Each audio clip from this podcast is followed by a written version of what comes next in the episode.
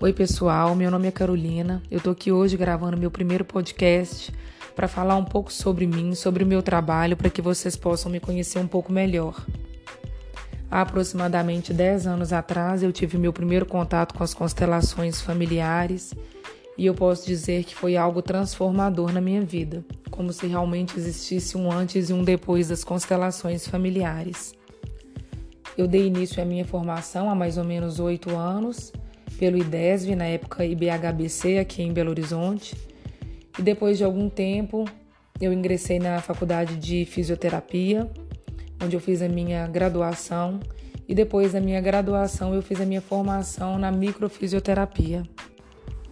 Assim, a proposta do meu trabalho é sempre enxergar o paciente de forma integral, com tudo que lhe compõe, com toda a sua história, seu sistema familiar, suas experiências de vida e agora com uma nova visão da nova medicina germânica, onde a gente busca identificar a causa emocional dos sintomas. Eu vou abordar um pouco melhor sobre cada uma das técnicas nas próximas gravações e estou aqui à disposição para qualquer dúvida.